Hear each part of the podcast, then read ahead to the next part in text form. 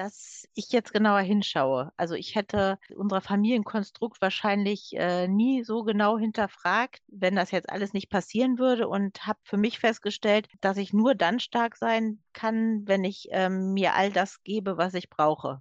Und das habe ich die ganzen Jahre nicht gemacht. Und ich fange jetzt gerade an damit, das mir zu geben, was mir gut tut. Und dass ich, wie gesagt, auch Gefühle zulassen kann. Und das ist mein Potenzial unter das, was ich tatsächlich aus dieser Suchtbeziehung rausgezogen habe. Dass ich schon stark sein kann, wenn ich mir auch ganz viel gebe. Und dass ich aber auch eine ganz tolle Familie habe. Liebling, wir sind abhängig. Der Podcast rund um das Thema Abhängigkeit in der Beziehung.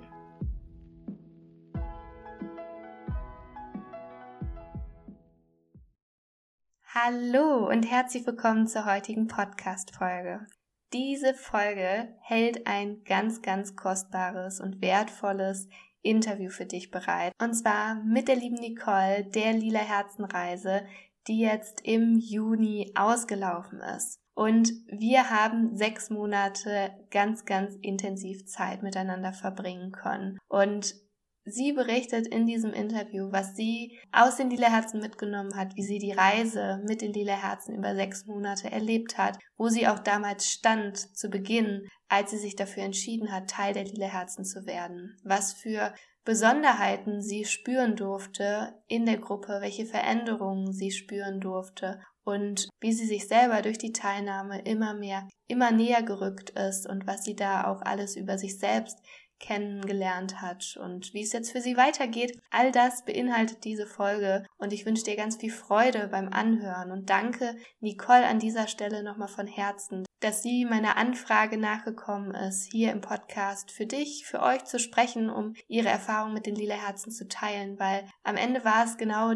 ja auch der Grund, weshalb viele andere sich auch für diese äh, Reise entschieden haben, dass sie hier im Podcast hören konnten, wie es anderen vorher ging, wie sie die lila Herzen erlebt haben, was sie daraus mitgenommen haben. Ich verweise hier nochmal auf das Interview mit Vanessa und Franzi ähm, aus der allerersten lila Herzen Gruppe. Und jetzt hier mit Nicole haben wir nochmal eine ganz wertvolle andere Perspektive auch nochmal mit drin, denn Nicole ist Mama und sie ist als Mutter in die Lila Herzengruppe gekommen, denn ihre Suchtbeziehung die sie dort in die Gruppe geführt hat, war die Beziehung zu ihrem Sohn. Und über all das sprechen wir in dieser Folge. Und wenn auch du auf Lila Herzenreise gehen magst, wenn es bei dir anklingt, wenn du in dir die Stimme hörst, ich möchte Teil der Lila Herzen werden und ab dem 1.8. gemeinsam mit neun anderen wunderbaren Frauen auf Lila Herzenreise gehen, dann nimm Kontakt zu mir auf. Du findest hier in den Show Notes den Link zur Website, auf der du nochmal alle Infos zur Lila Herzenreise findest. Und über meine Webseite kannst du dann auch über das Kontaktformular, ja, Kontakt zu mir aufnehmen, dein Kennenlernen buchen, deine Anfrage zur Aufnahme an mich senden. Wir können dann in einem persönlichen Kennenlernen nochmal, ja, einfach uns den Raum nehmen und die Zeit nehmen, uns noch ein bisschen näher kennenzulernen. Auch wenn du vielleicht das Gefühl hast, dass du mich schon sehr, sehr gut kennst hier durch den Podcast, was mich natürlich freut, würde ich mich riesig freuen, vor dem Start dich auch nochmal persönlich kennenzulernen. Schon ein kleines Stückchen deiner Geschichte und wir dann gemeinsam ab August an den Start gehen. Und du kannst natürlich auch gerne direkt per Instagram ähm, deine Anfrage senden und dann finden wir für ein Kennenlernen zusammen. Genau. Und jetzt wünsche ich dir ganz, ganz viel Freude beim Anhören des Interviews. Hallo liebe Nicole, herzlich willkommen im Podcast Liebling, wir sind abhängig. Schön, dass du da bist. Hallo Jill, freut mich sehr, dass ich hier sein darf. Ja, Nicole ist eine ehemalige Lila Herzen-Teilnehmerin, beziehungsweise wenn wir hier gerade sprechen, dann stehen wir kurz vor Abschluss unserer Lila Herzen-Reise. Ja. Ich finde es ganz, ganz schön, dass du dich gemeldet hast und bereit erklärt hast, hier im Podcast ja über deine Reise zu sprechen. Denn ähm, wir haben sechs Monate ganz schön intensiv miteinander verbracht. Ja, es war ja. eine sehr intensive aber auch äh, schöne Reise. Ja, genau. Und da wollen wir heute mal gemeinsam drauf schauen. Bevor wir das machen, Nicole, stell dich gerne kurz einmal vor. Wie, wie bist du zur Gruppe gekommen? Was hat dich da hinbewegt? Ähm, ja, wie bist du zu den Lila Herzen gelangt? Ja, ähm, durch meinen Sohn tatsächlich. Also ich bin ähm, Mutter von drei Kindern und äh, unser mittlerer Sohn hatte eine Drogenproblematik und ähm, das hat sozusagen die ganze Familie ziemlich mitgenommen und ähm, auf der Suche nach Hilfe, weil wir wohnen hier auf dem platten Land, da gibt es also, wahrscheinlich gibt es äh, in den größeren Städten Selbsthilfegruppen, aber wenn man da erstmal anderthalb Stunden hinfahren muss, dann ähm, ja, macht man das nicht. Und auf der Suche nach Hilfe bin ich dann auf deine äh, Instagram-Seite gestoßen mhm. und habe da ein bisschen näher gestöbert und dann habe ich deinen Podcast gefunden und über den Podcast bin ich dann zu den Lila Herzen gekommen. Ja, dann habe ich Kontakt zu dir aufgenommen und dann ging das ja eigentlich auch recht schnell. Ja, ja. Wenn wir jetzt nochmal so zurückblicken, wann war das so ungefähr? Zu welcher Zeit? Also ich erinnere mich, so die Bewerbungsphase damals, die war so im Dezember rum. Das ist ja auch immer so eine heiße Phase um Weihnachten rum, ähm, wo gerade, wenn so das Thema Sucht in Beziehungen, in Familie eine Rolle spielt, es auch sich häufig zuspitzt, kenne ich auch aus eigener Erfahrung. Wie ging es dir zu der Zeit, als du, ja, als du diese Schritte gegangen bist? Ja, tatsächlich schlecht. Also muss man äh, wirklich so sagen. Ähm, das war immer so ein Auf und Ab mit unserem Sohn. Ähm, wir wissen es jetzt, glaube ich, seit zwei Jahren, dass er ähm, mhm. Polytox war ja auch, ähm, also er hat alles Mögliche genommen von, ja, ich sag mal, leichten Drogen wie Cannabis über wirklich Kokain und Benzodiazepine und ähm, ja, zwischendurch gab es immer gute Zeiten. Ich glaube, die gibt es wahrscheinlich in jeder äh, Sucht. Das oder ähm, bei immer bei den Menschen, die nach irgendwas süchtig sind. Und dann gab es eben auch wirklich ähm, schlechte Zeiten. Mhm. Und also da ging es mir wirklich schlecht. Also ich hatte äh, Kontroll, also Verlust, ich hatte Kontrollzwänge, wenn er sich dann nicht gemeldet hat, er wohnt nicht mehr zu Hause, dann ähm, ja, bin ich quasi durchgedreht, wenn ich gesehen habe, dass er nicht online war, mehr als, weiß ich nicht, zwölf Stunden, dann ähm, ging es mir auch schlecht und ja, ich konnte dann meine Gefühle gar nicht mehr unter Kontrolle haben. Ich habe viel geweint, mhm. ich konnte nichts essen ja, und das hat natürlich alle, also er hat noch eine kleinere Schwester, die hat das auch unheimlich mitgenommen. Die wohnt hier noch zu Hause und ähm, hatte dann auch unter Drogen Selbstmordversuch äh, im Dezember und das war dann eben, wo es eigentlich, ja, wo wir gar nicht mehr konnten. Ja. Ja, ich, ich erinnere mich noch gut an so das erste Treffen oder generell unser Kennenlernen auf jeden Fall.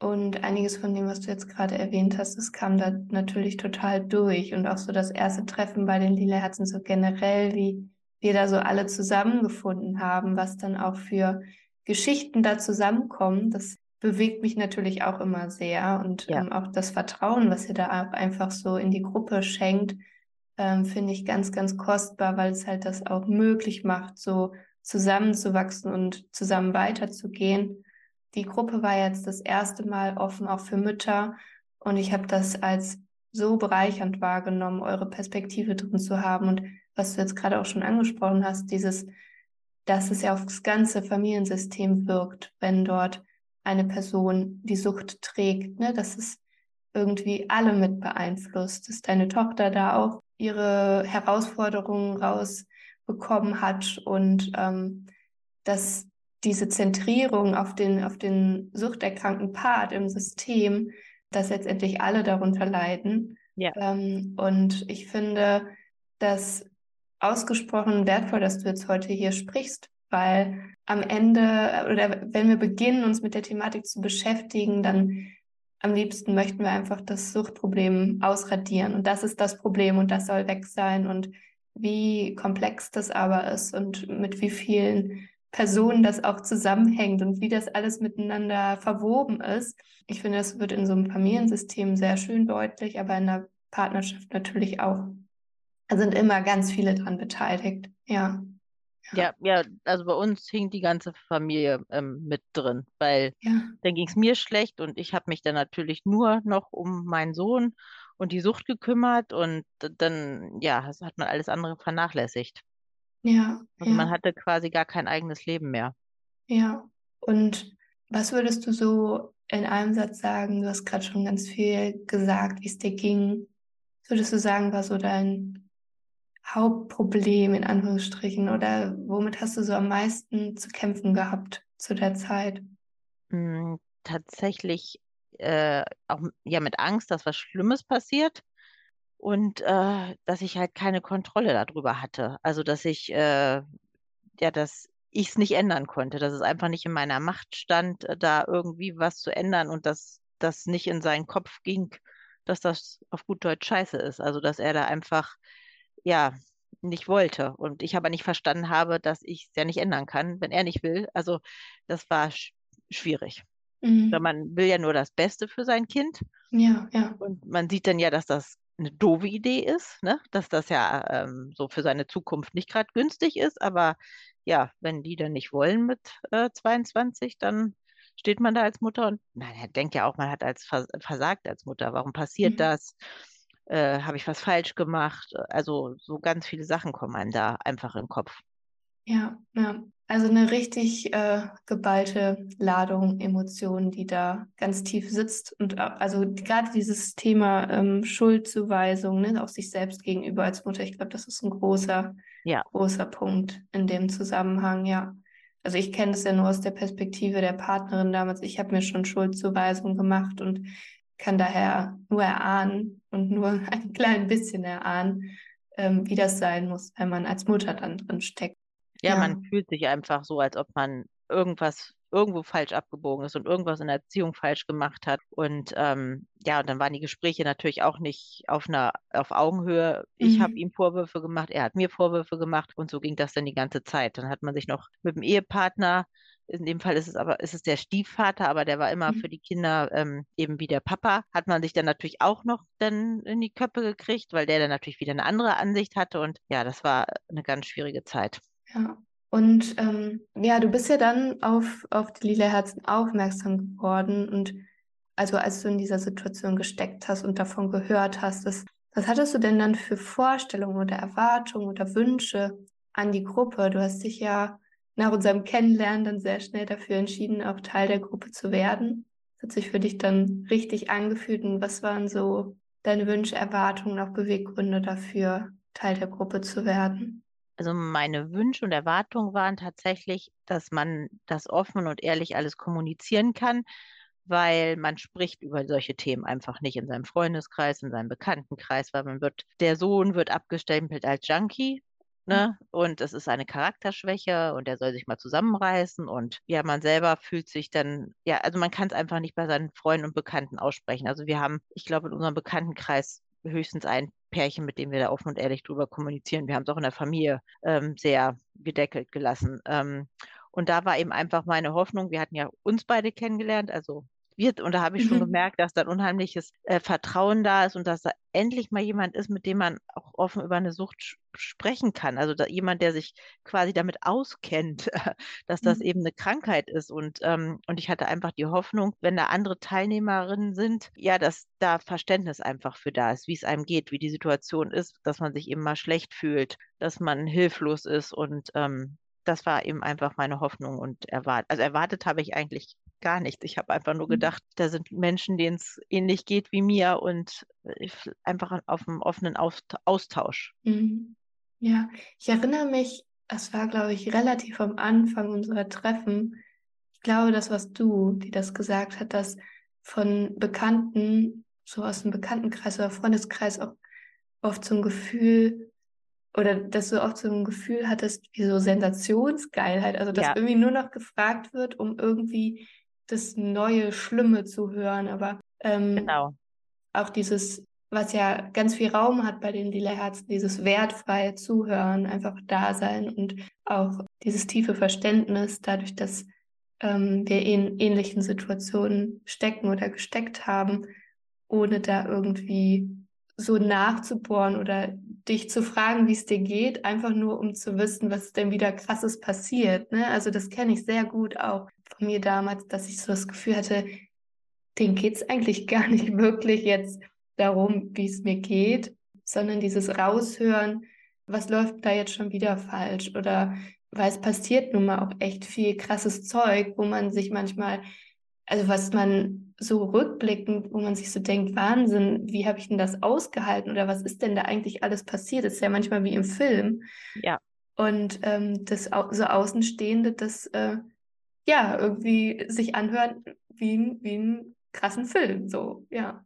Ja, Ja, aber das, das ist, also wirklich, das ist schwierig. Also er hat ja seinen Führerschein auch unter Drogen verloren. Das haben wir dann erzählt, weil das, das haben die natürlich auch im Dorf mitgekriegt, dass der Führerschein weg ist. Und ja, da hast du sofort gemerkt, so, ja, ja, hat er Drogen. Und dann, wenn man die dann irgendwie fünf Wochen später wieder, na, war wieder was oder was hat er jetzt eingeschmissen? Und ganz schlimm fand ich unsere Tochter, die ist einen Tag in die Schule gegangen und da hatte ihr Bruder auch ähm, ziemlich viel Benzodiazepine und ich glaube Ketamin genommen und war völlig, stand völlig neben sich und wir sind dann mit ihm zum Arzt, aber wir haben die Kleine in die Schule geschickt, was im Nachhinein auch total blöd war. Man hätte sie einfach zu Hause lassen sollen. Ich weiß gar nicht, aber in dem Moment kann man gar nicht logisch denken. Und dann hat sie das ihrer Freundin gesagt und ihre Freundin sagte, ja, war ja klar, dass sowas passiert. Nicht, dass das ihre Freundin sie in den Arm nimmt und also es ist jetzt auch nicht mehr ihre Freundin, aber also auch sowas, was auch unsere Tochter da dann mitgemacht hat, für Sprüche dann erleben musste. Das war, also das war schon hart. Ja, und das fördert natürlich auch immens diese, diese Isolation dann auch ne, von außen oder dass man sich immer mehr zurückzieht. Ähm, ja, von, total. Von Personen, wo man sich eigentlich gerne öffnen würde. Ja, deswegen, was du angesprochen hast, diesen großen Punkt, da mit den Lila Herzen eine Gruppe zu finden von Gleichgesinnten, wo, wo du dich öffnen kannst, wo du dich gesehen fühlst. Ja. Hattest du denn noch Ängste, bevor es losging? Also hattest du irgendwelche Bedenken vor dem Gruppenstart oder die dich vielleicht auch vorher noch davon abgehalten haben, hier auf mich zuzukommen? Ich könnte mir vorstellen, dass da vielleicht was war. Nein, tatsächlich nicht. Also ich Nein? weiß nicht, ob meine Verzweiflung so groß war oder ob ich einfach, ähm, ja, ich hatte so das Gefühl, ich kenne dich schon ewig durch deine Podcasts. Ich weiß mhm. auch nicht. Also, und als wir uns dann ja kennengelernt, das Kennenlerngespräch, das war dann so, dass ich gedacht habe, ja, das passt hundertprozentig. Und ich konnte mir auch nicht vorstellen, dass jetzt jemand in der Gruppe ist, wo es nicht passt. Mhm. Also ich habe dir da hundertprozentig vertraut, dass du die Teilnehmer so auswählst, dass das also auf alle Fälle passt. Und ja, also deswegen, ich hatte tatsächlich keine Bedenken und Ängste. Mhm.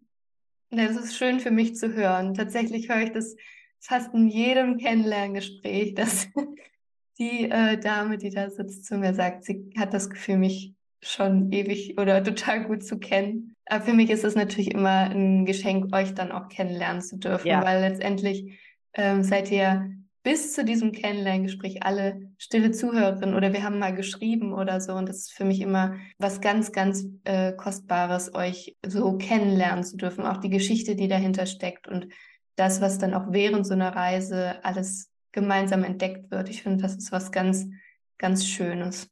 Ja, vor allem wusste ich ja gar nicht, was die äh, Reise im Endeffekt so bedeutet, was da alles genau. auch, äh, dass man wirklich auch an sich arbeitet und ganz viel über sich selber lernt. Also ich weiß, ich habe mir gar nichts vorgestellt. Ich habe irgendwie gedacht, wir, wir reden ganz viel und dann kam ja dann irgendwie dein, dein äh, net, liebes Willkommenspaket und da habe ich schon gedacht, oh, okay, Buch mit Glitzer und total nett. Und dann habe ich schon reingeblättert und denke, oh, okay, ja, mal sehen. Ich konnte mir in dem Moment gar nicht genau vorstellen, was das jetzt so mit Sucht zu tun hat, aber das hat sich dann ja erschlossen. Und das fand ich, ähm, ja, es war eigentlich noch viel besser, als ich es erwartet hätte.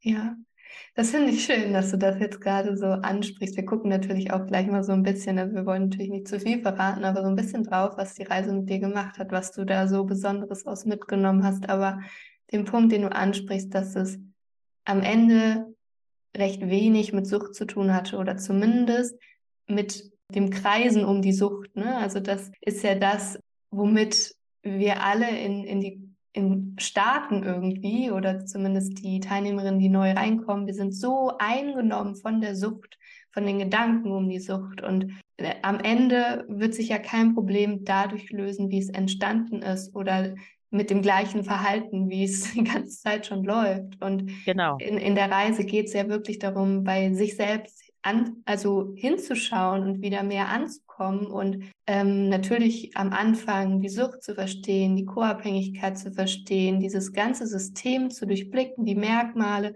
Das haben wir alles gemeinsam gemacht, aber dann immer mehr auch in dieses Selbstverständnis auch zu kommen und diese Alternativen zu finden. Wie kann es denn gesund gehen? aus diesem Suchtsystem herauszutreten. Und mich würde jetzt mal interessieren, wie hast du denn, du hast jetzt gesagt, du hast das Paket bekommen und dann ging es los und wie hast du so das erste Treffen, das erste Aufeinandertreffen mit den anderen Frauen erlebt? Du hast gerade gesagt, du hättest mir vertraut, dass, ich, dass die alle gut zusammenpassen. Aber wie Genau. war es dann für dich, als wir das erste Mal uns da gesehen haben im Januar? Ähm, total, ja, ich kann, es war wie ankommen. Also es war wie, als ob ich auch die alle schon ewig kenne und mir blutet jetzt schon das Herz, wenn ich weiß, dass nächste Woche quasi das letzte Lieder Herzentreffen ist. Das war gleich so eine Vertrautheit. Also weil wir uns alle irgendwie ähm, ja auf der gleichen Ebene befunden haben. Uns war ja allen nicht klar, was ist ein Suchtsystem, was ist eine Co-Abhängigkeit. Ich meine, das weiß man ja so ähm, überhaupt nicht. Und wir haben uns da getroffen. Das war ja, wir waren ja alle sofort total offen. Und Mhm. ähm, das war, das war so schön. Also wirklich, da hatte ja keiner ähm, Bedenken, irgendwie seine ganze Geschichte zu äußern. Und die haben mich auch, manche Geschichten haben mich echt getroffen und mitgenommen, wo ich dann danach, also nach den ersten Malen, wo unsere Geschichten erzählt wurden, wo ich dann auch gedacht habe, Mann, Mann, Mann, also was Mhm. manche Menschen so ihr Leben lang ähm, durchmachen. Und also es war schon, waren schon ein paar Sachen dabei, also wo ich wirklich gedacht habe, Holla die Waldfee. Und aber es war schön, wir konnten uns austauschen und schön fand ich jetzt auch die Entwicklung zu sehen, wie es den anderen jetzt auch geht, dass das Mhm. mit jedem Mal auch einen Schritt weitergegangen ist. Mhm. Ja. Ja, du hast gerade was Gutes gesagt von dich, und zwar, dass ihr am Anfang gar nicht wusstet, irgendwie, was ist ein Suchtsystem oder was ist eine Co-Abhängigkeit. Mm, Ich würde da gerne noch mal so ein bisschen mehr drauf schauen, weil für mich war es vor allen Dingen so, dass ich das am Anfang irgendwie rational verstanden habe, was das ist oder was Co-Abhängigkeit ist. Als ich damals in der Suchtberatungsstelle war, wurde mir das ja auch erklärt. Aber diesen, diese Komplexität und auch dieses Gefühl dafür zu bekommen, was ist das und dann auch im Alltag das fühlen zu können, wann komme ich da wieder rein und also diese Sachen, die fand ich für mich am schwierigsten irgendwie herauszufinden und da in dieses Fühlen zu kommen, auch in dieses Fühlen dessen, was ist denn die Alternative oder was fühlt sich denn gut für mich an. Wie war das für dich? Hattest du vorher irgendwie eine Ahnung von Co-Abhängigkeit oder was würdest du sagen, was war so die wichtigste Erkenntnis für dich bei diesem ganzen Thema vielleicht auch? Ähm, das war zum einen, dass ähm, die Sucht tatsächlich auch eine psychische Erkrankung ist. Da habe ich Mhm. Mir vorher auch recht wenig Gedanken drüber gemacht. Da habe ich auch immer gedacht, ja, das weiß ich nicht, Charakterschwäche, ich weiß es nicht, was. Also mittlerweile habe ich ja viel mehr äh, Ahnung, was das alles beinhaltet, als ich Mhm. es damals mir gedacht habe. Ähm, und ähm, ja, Co-Abhängigkeit kannte ich gar nicht. Also, dass das auch ein psychischer Zustand ist, der krankhaft, Krankheit kann man jetzt ja nicht sagen, aber Mhm. schon lebensbeeinflussend ist. Und dass das ein Thema ist, was ich aber jetzt nicht nur in dem Kontext mit meinem Sohn habe, sondern dass ich das auch schon ganz lange mit mir rumschleppe, auch schon seit meiner Kindheit. Also, dass man dann auf einmal Sachen hinterfragt hat, die ich nie hinterfragt hätte, weil ich gedacht habe, die sind einfach so. Also, Mhm. das hat einfach, ja, total viel Learning gehabt, so. Also, das Mhm. kann man sich auch nicht anlesen oder das muss man, wie du schon sagst, einfach fühlen irgendwann, dass man da ins Fühlen kommt und dadurch kommt, glaube ich, das Begreifen. Mhm. Mhm. Ja, du hast gerade schon so ein bisschen davon gesprochen, dass du ganz viel über dich kennenlernen durftest, ne? Oh ja. Unabhängig auch von deinem Sohn, dass das vielleicht wie so ein Türöffner war, in diese Ja, Reise zu gehen. Was hat dich da so besonders überrascht oder wenn du jetzt so zurückblickst, welche Lektionen, welche Stationen sind dir besonders in Erinnerung geblieben? Was war für dich persönlich so besonders wertvoll bei dem Ganzen? also, warte, dann nehme ich doch mal das Buch nochmal zur Hand. Also, Ja. was ich besonders beeindruckend fand, war tatsächlich ähm, die Gedankenuntersuchung von der äh, Shanika. Das hatte Mhm. ich, ähm, das fand ich total faszinierend, wie, wie sowas funktioniert. Und wenn man da einfach den Gedanken mal ähm, nimmt und hinterfragt, was das mit einem machen kann, auch mit dem Gedanken, dass manche Gedanken ja gar nicht so schlimm sind, wie sie sind, weil man sie erstmal so hinterfragt. Und ähm, ja, dass der ganze Körper dieses Stresssystem eben einfach, Mhm. ich, ich überlege gerade, wie es heißt, ähm, das Suchtsystem, also was das, dieser ganze, das Stressmodell, diese, dass die Mhm. Co-Abhängigkeit ein chronischer Stresszustand ist und dass man in dem aber eigentlich schon viel länger lebt. Also dass dieser chronische Stresszustand der Co-Abhängigkeit wirklich schon über Jahre teilweise besteht oder Jahrzehnte, weil wir das einfach mit uns ähm, so lange rumschleppen. Und das wurde mir klar bei diesem ähm, dieses Persönlichkeitsmodell, dieses Eltern-Ich, Erwachsen-Ich und Kind-Ich. Mhm. Dass ja, das da, Kommunikationsmodell. Genau, ja. dass da schon ganz viel ja in meiner Kindheit passiert ist. Und dann kam ja noch das innere Kind. Und ähm, ja, also mir ist da ganz viel klar geworden eben. Und das, was ich dann aber erschreckend fand, ist, dass ich das, was ich mit mein, aus meiner Kindheit eben mitgenommen habe, über diese ganzen äh, Verhaltensweisen, diese Co-Abhängigkeits äh, äh, Verhaltensweisen, dass ich die auch an meine Kinder unbewusst weitergegeben habe. Mhm. Weil dass ich jetzt auch erst verstanden habe, dass ich eigentlich aus einer Suchtfamilie komme, dass meine Eltern schon Alkoholproblem haben, was man jetzt aber nicht so offensichtlich gesehen hat, weil sie sind jetzt nicht die typischen Säufer, aber schon, äh, ja, also jeden Abend Alkohol. Und das ist ja im, eigentlich wusste ich schon irgendwie, dass es nicht in Ordnung ist und dass das ein größeres Problem ist, aber man, ich habe es halt auch nicht so gesehen. Und das wurde mir durch diese ganze Sache eben klar und eben auch jetzt aber, dass ich dieses ganze Verhalten auch unbewusst an meine Kinder weitergegeben habe. Mhm.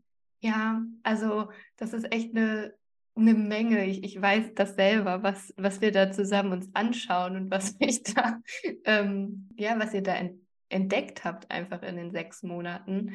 Ich weiß noch, als ich damals das äh, Workbook entworfen habe oder die Reise, mir fiel das so schwer, das auf sechs Monate zu begrenzen. Das glaube ich.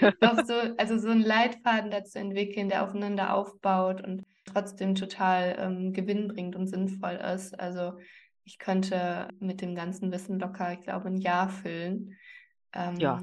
Und freue mich total, dass ähm, du so viel daraus mitnehmen konntest für dich, für deine Familie und einfach so ein tiefes Verständnis der Zusammenhänge.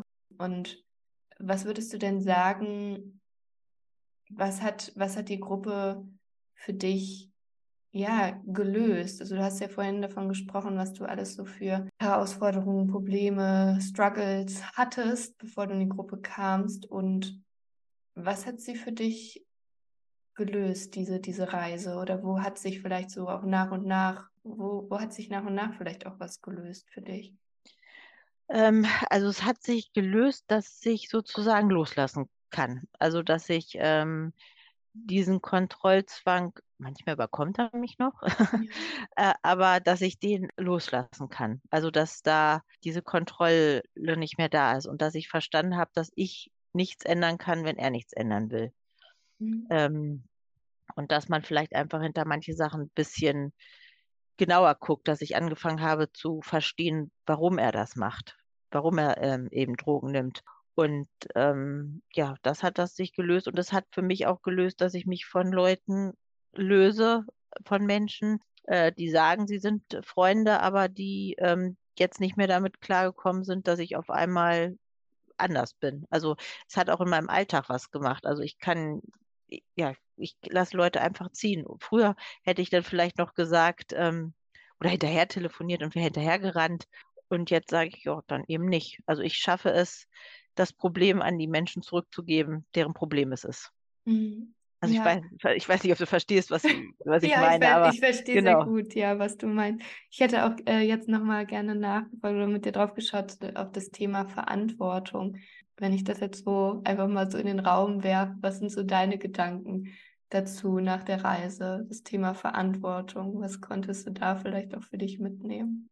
Ähm, dass ich viel Verantwortung äh, abgeben kann, dass ich für mich verantwortlich bin und natürlich auch im gewissen Maß für meine Kinder noch und ähm, dass ich da jetzt auch ihn jetzt meinen Sohn jetzt nicht fallen lassen würde wegen seiner Sucht, aber dass ich, dass es in seiner Verantwortung ist, ob er weiter konsumiert oder nicht und dass viele Sachen auch nicht mein Problem sind, auch also ob es jetzt ähm, bei meinem Sohn ist oder auch bei anderen Menschen, dass ich da einfach immer erstmal gucke, wenn irgendwas ist, ist das meine Sache? Und dann stelle ich ganz oft fest, nee, das ist gar nicht meine Sache und mhm. gebe die Verantwortung dann eben einfach wieder an denjenigen zurück. Ob es jetzt Arbeitskollegen sind oder wie gesagt, Freunde, die man meinte, dass das Freunde sind, aber wenn die dann auf einmal merken, dass man die Verantwortung an sie zurückgibt, dann wollen die gar nicht mehr. Dann sind die komisch, weil man denen gar nicht mehr hilft. Also es waren schon ein paar interessante Sachen dabei, wo ich gemerkt habe, es ist aber gut, wenn man sich von diesem Ballast löst. Mhm. Ja, das finde ich auch nochmal sehr äh, wichtig, was du gerade rausstellst. Die Erfahrung durfte ich in meinem eigenen Prozess machen, aber natürlich auch mit jeder Klientin und jeder Teilnehmerin der Gruppe, dass diese Veränderung, dieses, auch diese Veränderung im Fühlen, wie wir das vorhin so schön hatten, dass sich das nicht nur auf die Partnerschaft oder letztendlich den Grund, in Anführungsstrichen, bezieht, weshalb ihr in die Gruppe gekommen seid, sondern dass sich das auf alle Beziehungen im Leben ausweitet und jede Beziehung davon profitieren kann, weil wir ja am Ende während der Reise die ganze Zeit ja auch an der Beziehung zu uns selber arbeiten oder da drauf schauen, wie ist die eigentlich. Und du hast vorhin auch nochmal angesprochen, dass diese, dieser Kontrollzwang, dass sich das immer mal wieder mal meldet. Ähm, aber du hast auch einmal in der Nachricht mir gesagt, dass du so dankbar dafür bist, das zu bemerken, also in so eine andere Perspektive irgendwie gekommen zu sein. Genau. Und das geschieht ja durch die Beziehung zu uns selber, dass wir da so aufmerksam und mitfühlender mit uns selber werden. Ja. Ja, aber ich hatte das gar nicht gemerkt, dass ich da so in Kontrollwahn bin. Und mittlerweile merke ich das, dass ich dann sage, stopp, jetzt bist du wieder irgendwie, da fängst du wieder an und dann versuche ich dann da rauszutreten. Und das klappt mittlerweile eigentlich ganz gut. Mhm. Kannst du sagen, wie du, wie du dann mit dir umgehst in solchen Momenten? Also wie es dir da gelingt, was du da für dich mitgenommen hast? Also da gibt's so, wird jetzt mal so ein kleines Männchen, Engelchen und Teufelchen. Der eine sagt dann immer, du musst, du musst, du musst. Und dann sagt aber jetzt einer, der hält dann das Stoppschild hoch und sagt so, nein, du weißt, dass dir das nicht gut tut. Äh, so, also so ungefähr ist das dann. Und es bringt ja auch nichts. Es gab ja immer dann wieder Streit, wenn ich dann angefangen habe, irgendwas zu suchen oder zu kontrollieren. Und das deswegen. Und es hat ja auch nichts geändert, ob ich es jetzt gefunden habe oder nicht. Also von daher, dann gab es ja noch mehr Stress und es ist halt nicht mehr meine Verantwortung.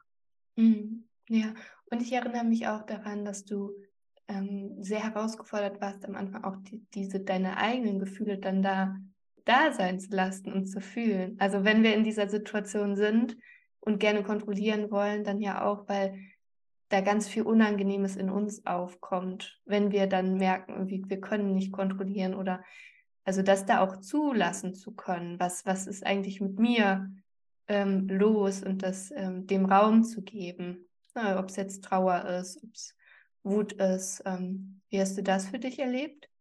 Ja, also total, weil also bevor ich, sage ich mal, zu dir äh, in die, oder zu euch in die Gruppe gekommen bin, ja, hatte ich ganz äh, starke Probleme, was mir immer noch manchmal schwer fällt, Gefühle zu zeigen. Aber es liegt halt mhm. halt einfach an, an meiner Kindheit und ähm, es hieß immer, wein nicht oder heul nicht oder wie das eben einfach so äh, damals war. Und ich habe dann einfach immer ganz viel weggedrückt und konnte mich selber auch gar nicht fühlen. Und ich habe jetzt so erst das Gefühl, dass ich damit anfange, mhm. äh, Gefühle zuzulassen und auch jetzt dann auch sagen kann, ich bin jetzt ärgerlich oder ich bin sauer oder ich bin traurig und ähm, also das ist noch ein Prozess, den ich jetzt gehe, aber immerhin habe ich da jetzt mal angefangen oder dass ich auch zulasse, dass ich weine. Also ich mhm. habe ja sonst immer, entweder habe ich heimlich geweint mhm. oder ich mhm. habe es halt einfach weggedrückt. Ja, ja, schon Wahnsinn, was wir so über Jahre mit uns machen eigentlich. Ja, total. Ja, ja. Und äh, es wäre auch völlig utopisch zu denken, in sechs Monaten würde das funktionieren, wenn wir das unser ganzes Leben anders gemacht haben. Aber diesen Anfang irgendwie schon mal geschnappt zu haben und da weiterzugehen. Und ähm, ich hatte gerade noch mal so unsere unsere Kette vor Augen oder den Anhänger, mit dem wir uns immer ja, so genau. einordnen. Und ich finde, das, das habe ich damals extra mir so ausgedacht, weil ich mir dachte, das macht es irgendwie greifbarer, weil es so schwierig ist, am Anfang einfach mal zu sagen, wie geht es mir denn eigentlich unabhängig von, von dieser anderen Person, weil wir so verstrickt sind. Und dieses Einordnen anhand, was, was ich in der Hand habe, da mal zu sagen, ich befinde mich jetzt so oder ja da oder da auf der Skala, dass das am Anfang sehr, sehr hilfreich sein kann. Und auch so im Alltag, ich habe das tatsächlich manchmal, ich habe ja auch so einen Anhänger hier und wenn ich so irgendwie so das Gefühl habe, boah, ich, ich fühle mich gerade wieder total leer, wie so ausgesogen, dann habe ich diese Skala immer so vor Augen denke mir, ich bin gerade eigentlich total im weißen Bereich. So, ja. Ja, total. Ja, es ist ja aber auch so, wenn dich jemand fragt, wie geht's dir? Die, mm. Der will ja gar nicht wissen, wie es dir geht. Also meistens, ne? Und dann sagt man, ja, ist gut, ja, alles gut und eigentlich geht es einem ganz schlecht. Und ja, wie oft hat man das gehabt, wenn man dann gesagt hat, oh, mir geht es gar nicht so gut. Ach ja, was ist denn? Und dann hat man das kurz erzählt und ah, das wird schon wieder. Also du hast gemerkt, die hat es gar nicht interessiert, wie es dir wirklich geht. Und das hat sich ja auch immer so eingeschlichen, dass man immer sagt, ja, mir geht's gut, obwohl es einem gar nicht gut geht. Mhm. Ja, ja. Nicole, mich würde mal interessieren, wenn du jetzt noch mal auf die Reise zurückblickst, ähm, was ist dir denn da so ganz besonders irgendwie in Erinnerung geblieben? Oder gab es so einen besonderen Moment für dich? Ja, ich musste, ich weiß aber gar nicht mehr, was da genau war. Ich musste bei einer Session irgendwie weinen. Ich glaube, da hatte ich, äh, hatte ich mich mit ähm, meinem Sohn gestritten, dass er gesagt hat, ich würde helikoptern und ich sollte ihn ziehen lassen und irgendwie, und dann, gucke ich und dann haben noch bestimmt zwei oder drei andere geweint und die Taschentücher gezückt und das hat mein Herz irgendwie so berührt, dass alle mit mir so gelitten haben. Ja, also irgendwie, das war war irgendwie so ein so besonderer Moment, dass man doch gemerkt hat, was man da so für einen Zusammenhalt hat. Und ich glaube, dann kam dann, weil du fragst ja dann immer, wenn wir unsere Gruppe hatten, ähm, wie wir uns fühlen, ähm, ob das, ob irgendwas bei irgendjemandem angeklungen ist und dann kamen dann auch ganz viele nette Worte, das weiß ich noch. Mhm. Ja, ich finde das so, so kostbar, dass bei den Lila Herzen dieser Raum da ist. Und ich finde, das erfordert auch viel Vertrauen, sich da so zu zeigen. Und also ich weiß nicht, wie es bei dir ist, kannst du gerne gleich mal sagen, aber ich habe das auch so erlebt, je mehr wir zusammengewachsen sind und auch Verletzlichkeit mal zugelassen haben, desto mehr haben sich die anderen auch geöffnet. Es wurde dann zu so einer Dynamik, dass dann auch einfach so Themen auch hochkommen konnten, die vielleicht in anderen Kontexten gar nicht so mal hochkommen konnten. Also dass wir da durch dieses Zusammenwachsen sehr schön hinschauen konnten, Ja. gegenseitig, ja, miteinander. Total. Mhm. Ja, schön, dass so ein emotionaler Moment dir so in Erinnerung geblieben ist, wo du ja Ja. gerade gesagt hast, dass es dir eigentlich immer sehr schwer fiel oder du dann auch so heimlich geweint hast und das dann in so einer Gruppe tun zu können mit Frauen, die da mitfühlen können. Ja, Ja, das schön. war, ich weiß es, wie gesagt, ich kann mich jetzt nicht mehr so ganz daran erinnern, worum es eigentlich ging, aber ich musste dann weinen und dann, als ich dann wieder in die Kamera geguckt habe, habe ich dann gesehen, dass da zwei andere auch noch die Augen und Nase geputzt haben und ich gedacht habe, oh, aber es, es tat gut einfach in dem Moment, ähm, ja, Ja, das loszulassen. ja, schön. Ähm, Nicole, ich würde dich gerne noch fragen. mm, Ich weiß, ähm, dass du ja auch irgendwo anderweitig schon Kontakt zum Hilfesystem mal hattest bei der Problematik, auch deine, deine Kinder und es so kostbar ist, und das möchte ich an der Stelle auch nochmal erwähnen, dass es diese ganzen Angebote gibt und dass es so wichtig ist, dass es die gibt. Auf jeden Fall. Und dennoch möchte ich dich gerne mal fragen, was war denn für dich so was das Besondere an den lila Herzen oder was war für dich da vielleicht auch irgendwie so ein bisschen anders, was bei dir so angeklungen ist bei dem Format?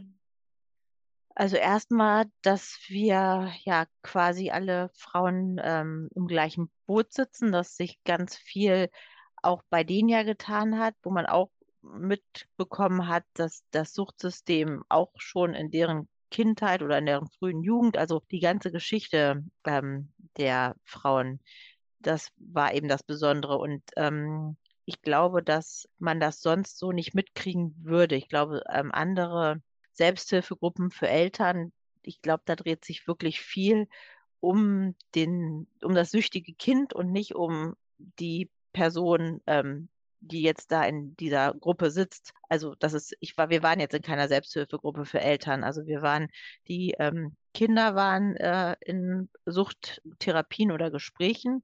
Und ähm, deswegen kann ich jetzt nicht sagen, wie Selbsthilfegruppen für Eltern sind. Aber was ich so gesehen habe, auch im Internet oder so, geht es da halt ja viel um den Süchtigen und gar nicht um die Eltern oder um die Person, die dann auch sich Hilfe suchen will. Und die Hilfe musste ich mir dann ähm, an, bei einer Psychologin suchen, Mhm. ähm, wo ich dann aber gemerkt habe, dass die sich halt mit dem Suchtsystem nicht auskennt. Und das ist dann schwierig, sage ich mal so. Also da ist man irgendwie nicht auf den Punkt der Co-Abhängigkeit gekommen. Das ist ähm, scheinbar auch nicht bei allen Psychologen angekommen. Also kennt nicht jeder Psychologe Mhm.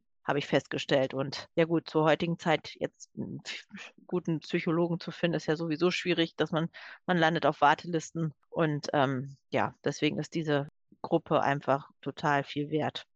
Mhm.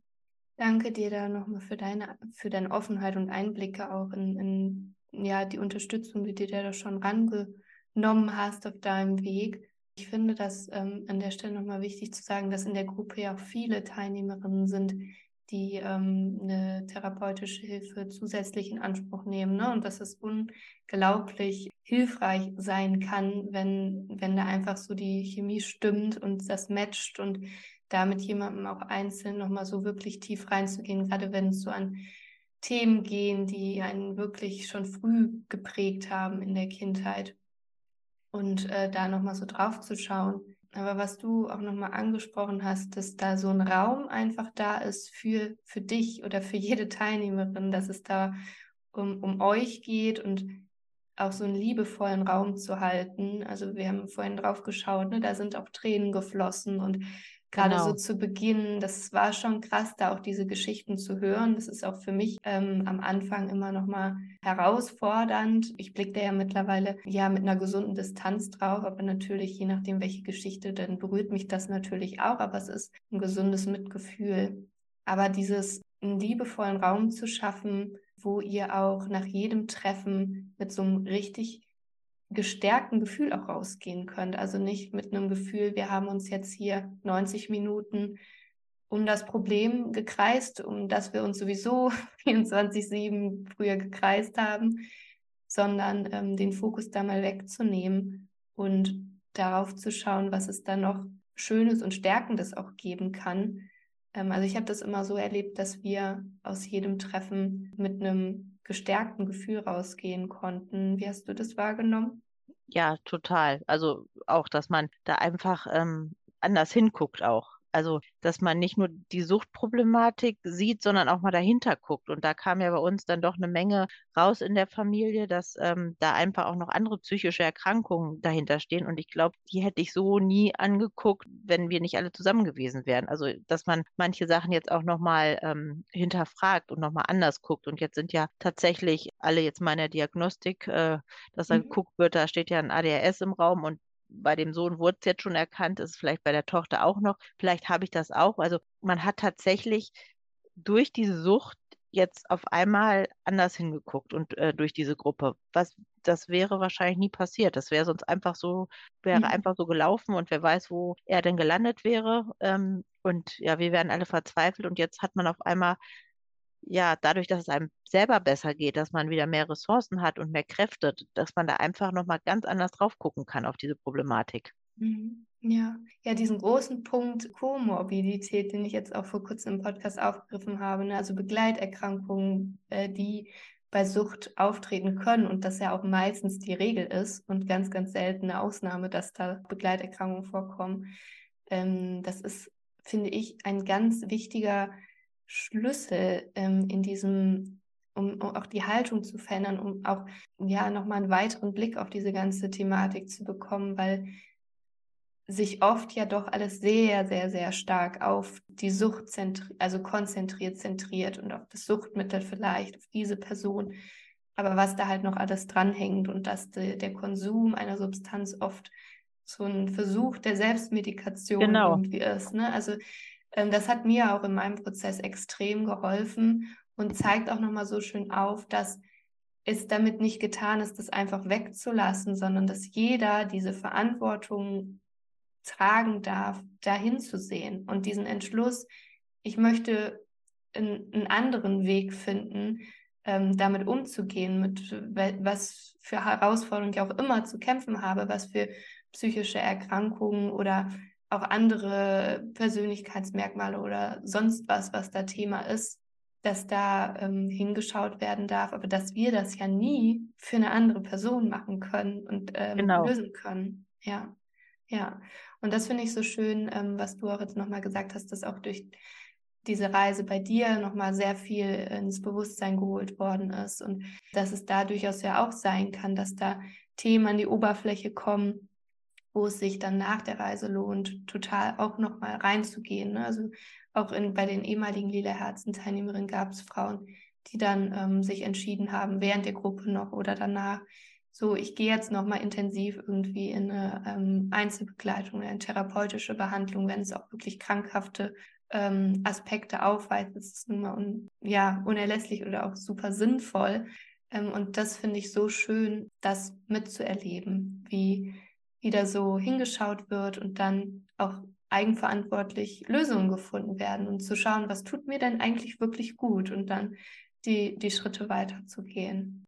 Genau, ja, man guckt genauer hin wieder. Manchmal habe ich auch schon überlegt, vielleicht sollte das alles so sein, dass man erstmal durch ein tiefes, tiefes Tal gegangen ist. Ich meine, ich hätte darauf drauf verzichten können, sagen wir es mal so. Aber ähm, vielleicht muss das so sein, dass man genauer hinguckt, auch ähm, ja für mich, äh, für unseren Sohn und aber auch für unsere Tochter dass da auch einfach ähm, jetzt anders geguckt wird, dass einem klar wird, was ich den Kindern ähm, unbewusst mitgegeben habe, dass man das vielleicht auch noch jetzt auch noch ändert, dass man da auch offen drüber reden kann.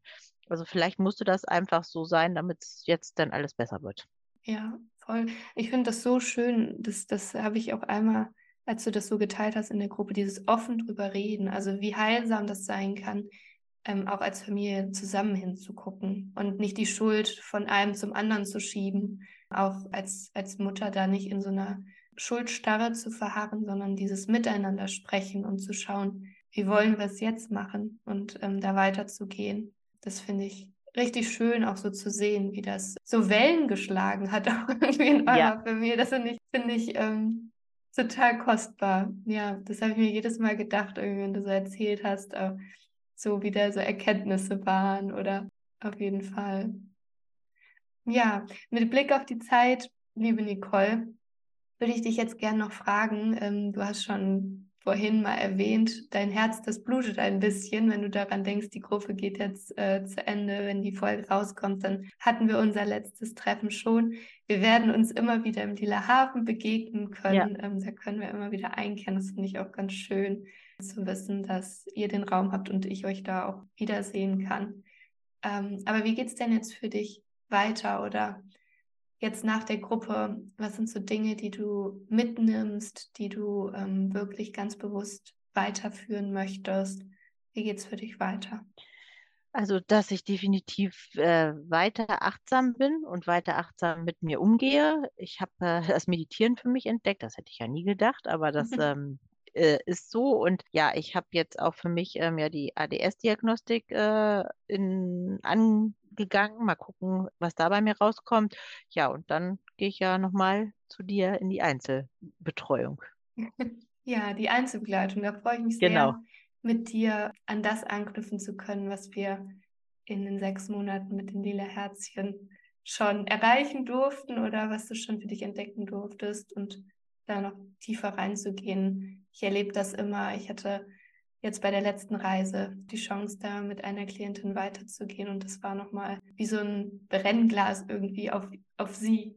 Aber nur ja. auf sie gerichtet, das ist einfach nur ein Raum für sie und ähm, sie hätte auch nochmal ganz viel mitnehmen dürfen und ähm, an der Stelle, wenn sie das hier hört, liebe Grüße. sie wird wissen, dass sie gemeint ist und ich freue mich schon sehr ähm, auf die Zeit da auch mit dir. Ja, ich glaube, ähm, dass das mich das nochmal einen Riesenschritt voranbringt.